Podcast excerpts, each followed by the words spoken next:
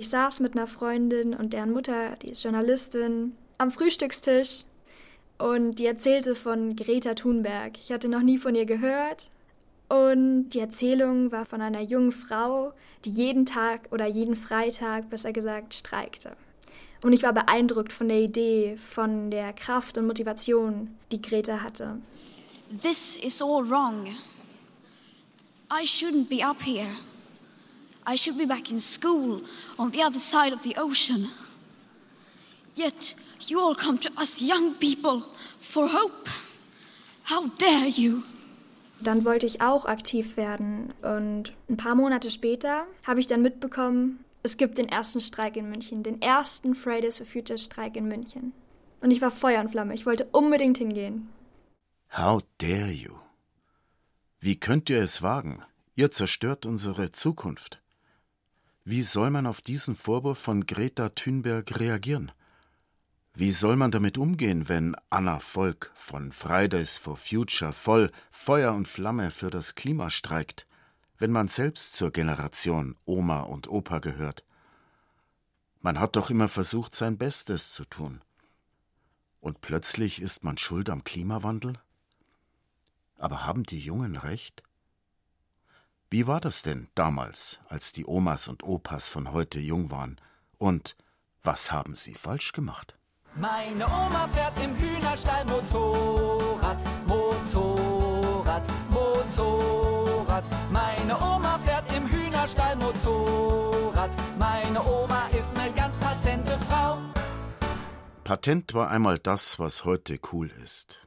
Und ja, Oma und Opa, Uroma und Uropa waren auch einmal cool, haben das Beste für sich und ihre Nachkommen gewollt. Aufbauen, Wohlstand, gleiche Rechte für Frauen, ein besseres Leben. Und jetzt? Sind Sie auf dem Holzweg? Haben Sie die falsche Abzweigung genommen? Gehen Sie mit der Konjunktur. Drehen Sie mit an sein muss, raufen Sie und dann verkaufen Sie mit Konjunkturgewinn. Das Motorrad stand im Werkzeugschuppen. Mein Vater war einer der ersten im Dorf, der ein Motorradl hatte. Autos hatten damals nur ein paar wenige.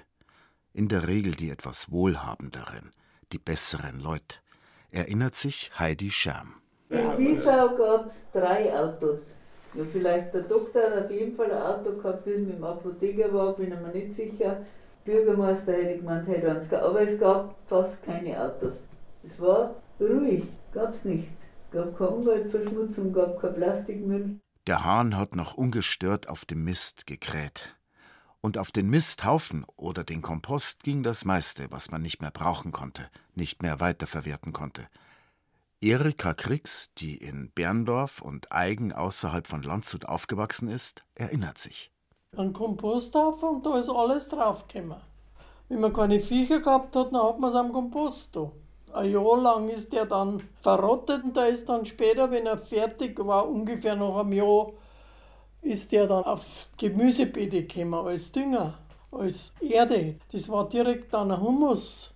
Man hat ja auch eigentlich gar nicht so künstliche Dünger hat man ja nicht hergenommen. Das, hat man wieder, das war ein ewiger Kreislauf, eigentlich ein Kreislauf. Aber eines Tages stand da plötzlich Konkurrenz aus Blech im Heustadel. Zwischen Hühnermist, Stroh und Spinnweben konnte man einen fremden, betörenden Geruch wahrnehmen. Den Geruch von Metall, Kunststoff, Öl und Benzin. Direkt neben Ziegenstall und Hühnerverschlag stand die Verheißung einer neuen Freiheit. Der Traum von der Mobilität für viele war Wirklichkeit war so eine mintfarbene Isetta, das weiß ich noch. Die ging vorne auf, vorne. Die BMW Isetta, im Volksmund auch Knutschkugel genannt, war ein Rollermobil. Ein Fahrzeug, das zwischen Motorrad und Auto einzuordnen war und vom Hersteller als Motocoupé bezeichnet wurde.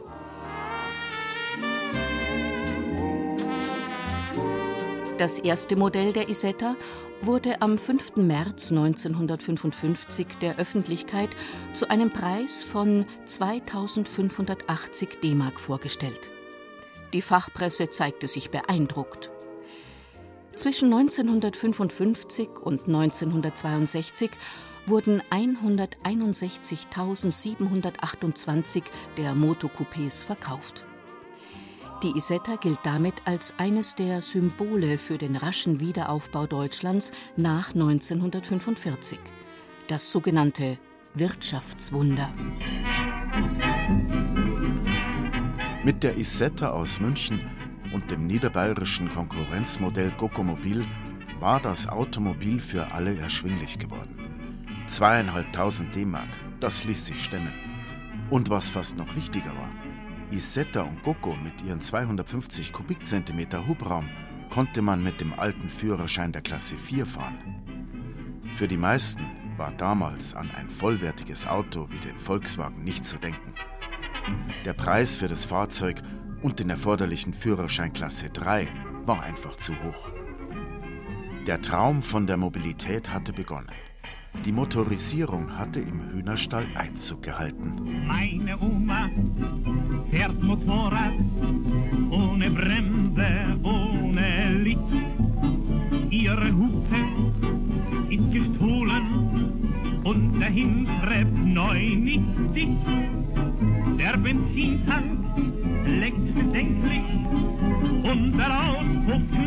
und kracht. Aber lustig fährt die Oma durch die laue Sommernacht. Niemand wäre damals auf die Idee gekommen, sich über die Folgen des Aufschwungs Gedanken zu machen. Man träumte von Fahrten mit der Isetta ins Fichtelgebirge oder ans Meer nach Italien. Die erste Postkarte aus dem Italienurlaub war eine Sensation. Da lief noch die ganze Familie zusammen, um andächtig zu staunen. Konsumrausch, Massenproduktion und Müll waren keine Themen auf der Tagesordnung. Der Horizont war voller Möglichkeiten. Reinstes Blau. Wenn bei Capri die rote Sonne im Meer versieht. Endlich gab es auch für einfache Leute die Hoffnung, ein bisschen mehr auf den Teller zu kriegen, als bis jetzt gewohnt. Anna Scherm erinnert sich. Also, das Stück Rindfleisch da haben wir erst die Suppe gekocht. Das Rindfleisch haben wir dann eingelegt. Das ist dann zum Sauerbraten eingelegt worden. Also hat man erst die Suppe gehabt und Kartoffel dazu, Röstkartoffel. Und dann hat man den Sauerbraten gemacht. Da gab es dann Knödel dazu. Und die Knödel, die übrig waren, die sind dann geröstet worden und ein Ei drüber. Das war sparsames Essen. Dann hast du halt immer geschaut, dass du ein paar Schnipfel gekriegt hast vom Metzger. Das waren so Restler für die Wurst. Ja, es waren Zeiten, da hat man schon sparen müssen. Weil da hat der meistens 180 Euro angebracht. Ähm, Mark. Wenn man am Monatsende nur ein Liter Milch kaufen konnte und ein paar Semmel, da waren wir schon glücklich. Essen wegschmeißen, so wie das heute passiert, tonnenweise, verbot sich von selbst. Essen war teuer und wenn man Hunger gehabt hat, und das war meistens der Fall, weil man als Kind viel draußen war an der frischen Luft, Kitas gab's damals bloß in der DDR, hat alles geschmeckt, auch Butterbrot mit Zucker oder Schmalzbrot. Und es gab auch richtige Highlights, wenn die Sachen aus dem eigenen Garten reif waren. Bei den Schermen, das weißt du noch, die hatten Gemüse, die hatten alles, Obst, Tiere, die waren eigentlich Selbstversorger. Bei uns war es so, wir hatten also die Gänse und die Hühner und hatten einen Garten, da gab es dann halt den Spinat und Rhabarber. Wenn es irgend möglich war, war man Selbstversorger, hat man einen Garten gehabt und wenn's nur ein kleines Stück war. Kaufen musste man da gar nicht mehr so viel. Unsere Uroma, die hatte so einen kleinen Krämerladen. Und da gab es Zucker, weil das konnten die Bauern ja auch nicht herstellen, Bonbons, Waffel und in dem Laden hatten sie so richtige Säcke voller Mehl. Da hat man das Mehl bezogen. Ein Sauerkraut, wenn man nicht selber eins hat, hast du es auch dort gekriegt. Es ist erst ein paar Jahrzehnte her, dass man nicht viel Verpackung für Nahrungsmittel gebraucht hat. Man ist mit der Milchkanne und dem Netz einkaufen gegangen und mit der Butterdose. Und die Essiggurken hat die Krämerin in ein Butterpapier gewickelt. Das war so ein mit Wachs getränktes Papier. Und wenn man mal was zum Wegschmeißen gehabt hat, dann gab's eine Methode der ersten Wahl. Alles ist verbrannt worden, was gegangen ist. Hauptsache mal was los. Da hast du nicht an die Umwelt gedacht. Leute, da war ja auch noch nicht viel da, da kommt man und da war die Umwelt noch in Ordnung. Aber mit dem Wirtschaftswunder kam auch der Müll. Erst unorganisiert und ein bisserl wild. Wenn man von Wiesau Fichtenschacht nach Schönheit ist, da waren auch so Halten, wo man das Zeichen geschickt hat. Ich kann mich an Halten erinnern, dass ich auch, wenn im Winter der Schnee drauf lag auf diesen Bergen, Müll und Zeich, dann bin ich da mit die Ski runtergefahren.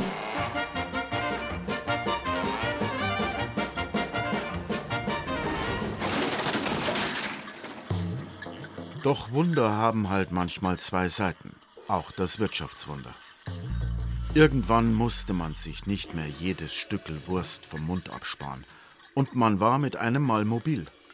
Dazu das Fernsehen, noch in Schwarz-Weiß, aber immerhin. Der Blick von Wiese auf Fichtenschacht, wo die Scherms damals gewohnt haben, in die Welt, war auf einmal frei. Metallschüsseln werden durch Plastikschüsseln ersetzt, hölzerne Schneidbretter und Tischplatten durch solche aus Resopal und Kunststoff. Für die Oma hieß das ein bisschen Aufbruch in die Freiheit. Elektrische Haushaltshelfer sorgten dafür, dass es in der Küche einfacher wurde. Und der Waschtag hat nicht mehr drei Tage gedauert wie früher, sondern hat sich mehr und mehr fast nebenbei erledigt. Umweltkatastrophen, die uns Menschen ein Leben auf unserem Planeten schlicht unmöglich machen könnten. Wurde uns das, was wir selbst produzieren, nicht schon einmal zur Gefahr? Gab's das auf ähnliche Weise nicht schon mal?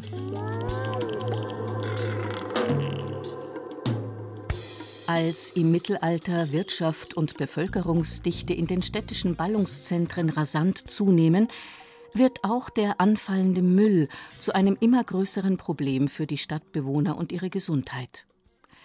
Noch im 19. Jahrhundert entsorgen die Bewohner der Städte ihren Abfall in tausenden Müllgruben, die meist auf den Grundstücken der Wohnhäuser liegen, wo auch sonst. Und das stinkt zum Himmel.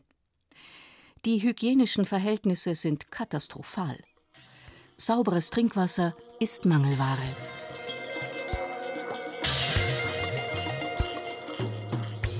Das ruft 1874 die Stadt Oberen auf den Plan. Konzepte für eine moderne Stadthygiene werden entwickelt. Das Programm soll die Wasserversorgung, Maßnahmen zur Reinhaltung des Bodens, die Errichtung eines städtischen Schlacht- und Viehhofs und den Bau eines stadtweiten Kanalnetzes umfassen. Bliebe noch der Hausmüll. Wohin damit?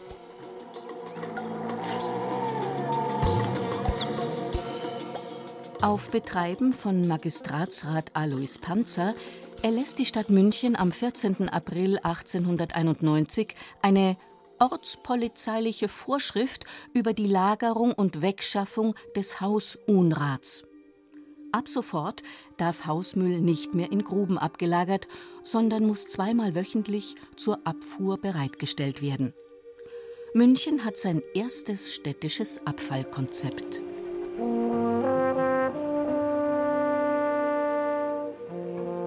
Auf dem Land gehen die Uhren langsamer. Eine professionelle Müllbeseitigung ist für die ländliche Bevölkerung in Bayern noch lange unbekannt. Mülltonnen oder ähnliches gibt es auch nach dem Zweiten Weltkrieg noch nicht. Na, da hat es dann ein Ding gegeben, die haben für ihre Schweine dann so Abfälle geholt. Die, wo man halt an einer Sau geben kann. Man hat ja nicht viel Abfälle gehabt. Kartoffelschalen oder wenn irgendwann mal ein paar Nudeln überblieben haben oder irgendwas, was man vom Gemüse so weggeputzt hat, das hat man dann in einen Kiwi rein und das hat einer geholt, der Schweine gefordert hat. Irgendein Landwirt, ja.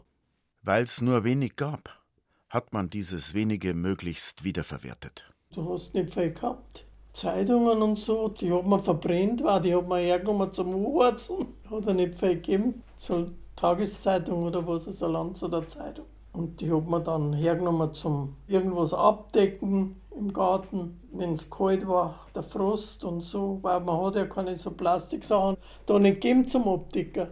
Doch nicht alles konnte man verbrennen oder wiederverwerten. Da waren dann andere Entsorgungsmethoden en vogue. Ja, manche haben in einer Klumpe in den Wald aus, äh, auch alles Mögliche. Alte Töpfe und Zeug, was sie nicht mehr braucht haben, haben sie im Wald ausgeschmissen und ein Loch genommen und reingeschmissen. Oft so alte Beeten und Zeug, so, so Federbeeten und Klumpen. Weggeschmissen wurde im Hause Kriegs jedenfalls nichts. Was nicht wiederverwertet werden konnte, hat man dann eben weggegeben. Vor allem Altkleider und Textilien waren in der Nachkriegszeit ein äußerst begehrter Rohstoff. Abnehmer waren leicht zu finden. Da Handschuhe gekommen, so Hausierer, die wo dann alles Gewand gekauft haben, die haben es dann auch oft geschenkt gekriegt. Die haben das entweder dann umgeschneidert oder, oder was weiß ich, was die da haben damit oder hergeben, auch wieder, auch wieder verkauft. An die Alttextilien, die wir sammeln, und die werden in der Anlage in Big Packs verpackt. Geißenhausen bei Landshut. Betriebsgelände der Recyclingfirma Andreas Wittmann. Hier werden die Alttextilien angeliefert, die die Kommunen und karitativen Einrichtungen des Landkreises in ihren Altkleidercontainern ansammeln. Die Alttextilien werden hier reingepresst, damit wir hernach die Alttextilien in die Big Packs lagern können und damit schön verladen werden kann. Praktisch, das geht dann schneller. Wir machen in der Woche ca. 15 LKW-Ladungen. Das geht hauptsächlich nach Italien und nach Osteuropa.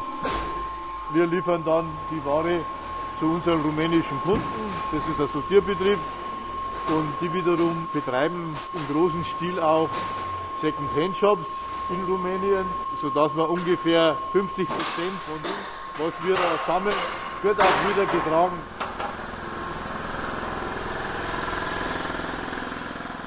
In seinen Filialen recycelt Wittmann außer gefährlichem Sondermüll so ziemlich alles.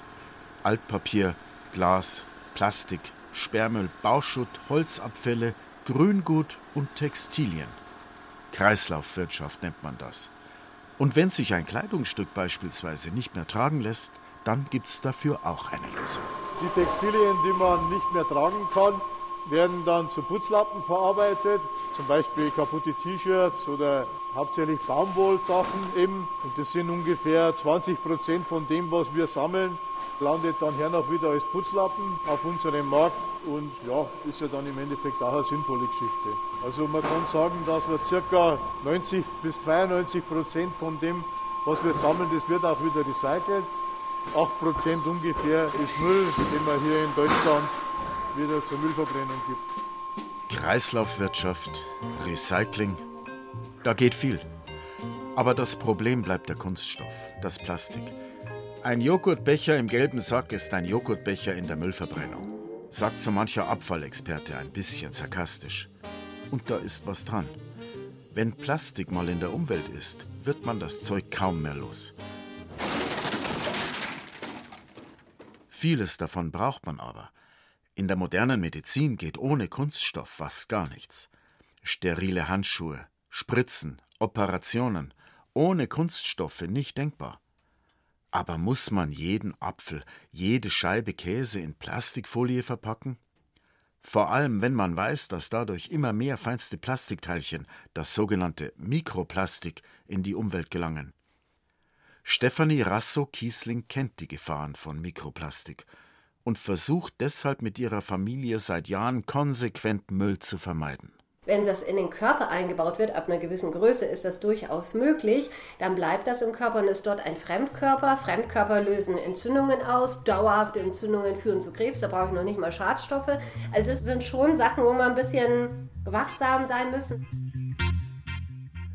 Mittlerweile gibt es ein paar Dinge, die man tun kann, wenn man Verpackungen aus Plastik vermeiden will.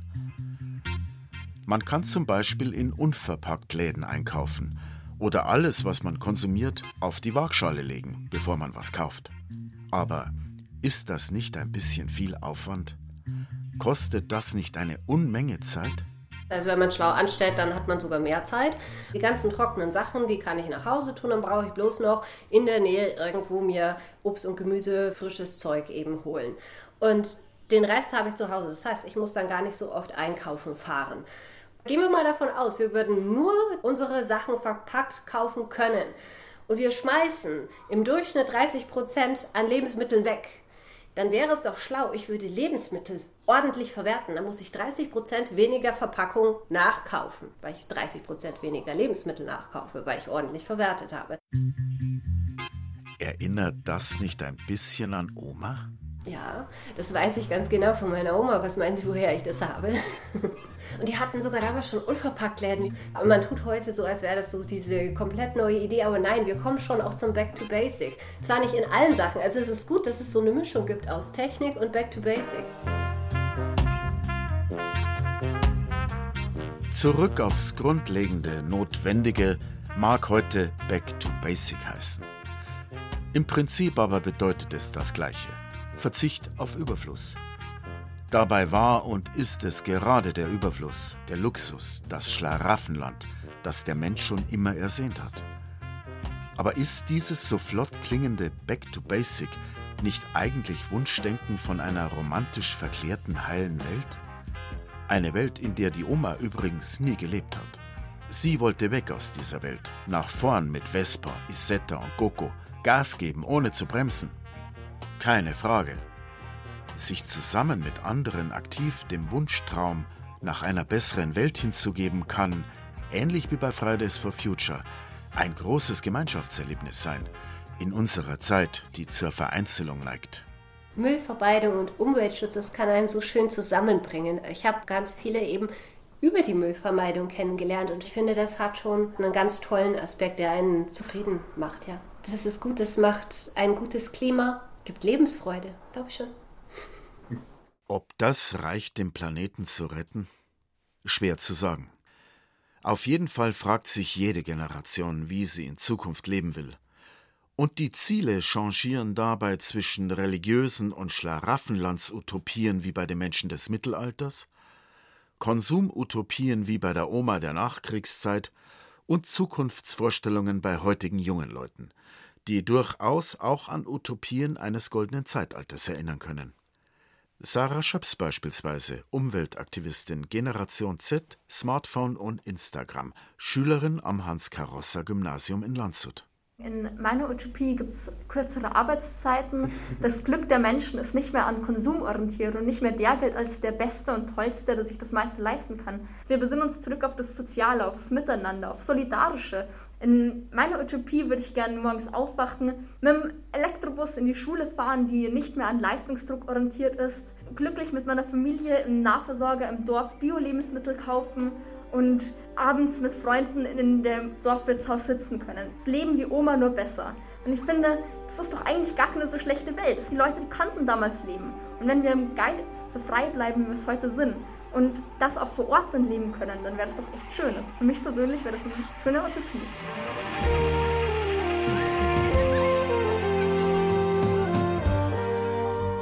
Die Oma hat vieles davon noch erlebt. Trotzdem war sie schnell unterwegs. Und ein Blick in den Rückspiegel zeigt, sie hat manches erreicht. Vieles zum Guten, aber nicht alles. Jede Generation muss sich erlauben, den Fuß vom Gas zu nehmen und auf den Weg in die Zukunft zu schauen. Ruhig auch mit Hilfe der Routenplaner von Apple und Google Maps, die genau betrachtet ja auch aus Omas Küche stammen. Denn die Oma war nicht nur die, die ohne Bremse und ohne Licht im Hühnerstall unterwegs war, sie war vor allem auch eine sehr patente, eine echt coole Frau.